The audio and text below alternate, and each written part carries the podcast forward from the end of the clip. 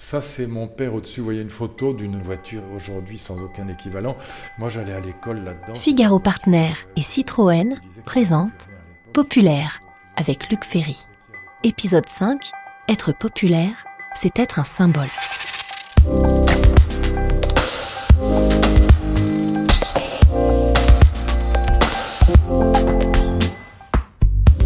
Sa sortie en 1955, la Citroën DS fut une véritable révolution technologique et esthétique.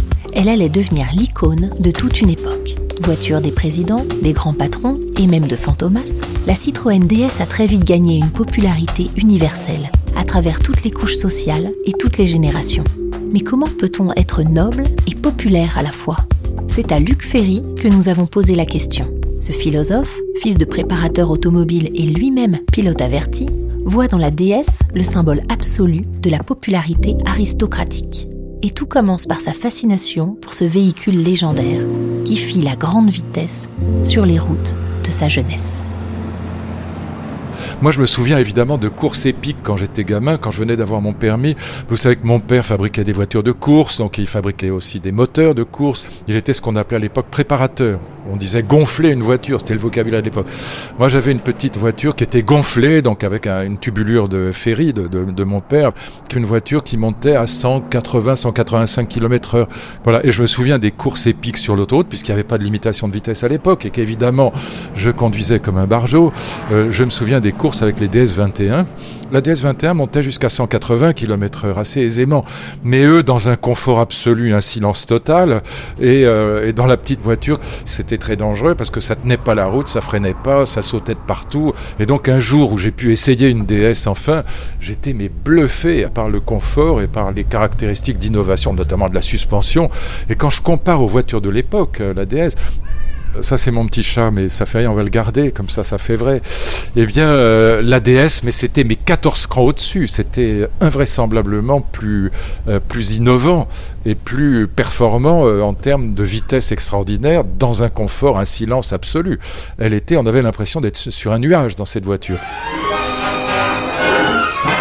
Que nous réservait le 42e salon de l'auto? Le clou du salon est sans contredit la DS19 Citroën qui a toutes les faveurs de la curiosité. Ligne hardie et visibilité panoramique, volant souple à une seule branche, suspension inédite, un ensemble de solutions originales. Ce qui est très paradoxal, c'est que cette voiture a été extraordinairement populaire mais elle a été, euh, si je puis dire, euh, c'est un, oxymore, c'est un peu un paradoxe, mais c'est une popularité aristocratique. Elle était populaire au sens où on l'admirait, tout le monde l'admirait, c'était une voiture bluffante, mais en même temps, on admirait quelque chose qu'on pouvait pas s'offrir, parce que c'était quand même une voiture de luxe, c'était une voiture d'élite, c'est une voiture de bourgeois. Philosophiquement, sur l'admiration, c'est une idée très intéressante. Pourquoi?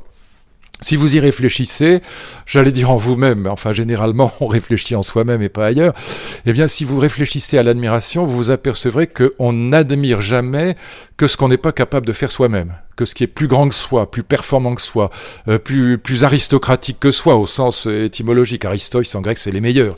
Et donc on admire des choses qu'on ne sait pas faire. On admire un grand joueur de tennis quand on aime le tennis. On admire un grand instrumentiste, un grand pianiste. On admire quelqu'un d'extrêmement courageux, quelqu'un qui s'est jeté à l'eau pour euh, sauver un enfant. donc on n'admire jamais, en vérité, que ce qu'on n'a pas soi-même, que ce qu'on ne sait pas faire soi-même, que, que ce qui vous dépasse, que ce qui est transcendant par rapport à vous.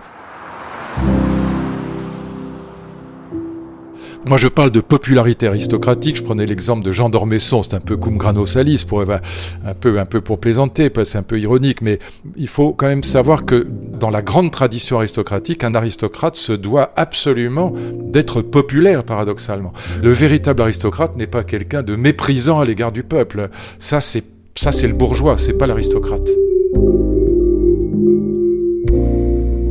Nous admirions à l'époque, euh, sans pouvoir l'acheter toujours, enfin en tout cas moi je ne pouvais pas l'acheter comme étudiant, la déesse, parce qu'elle avait quelque chose d'élitiste et de populaire, d'aristocratique et de populaire pour autant. Inaccessible et admiré, universel et partagé, héroïque et célébré.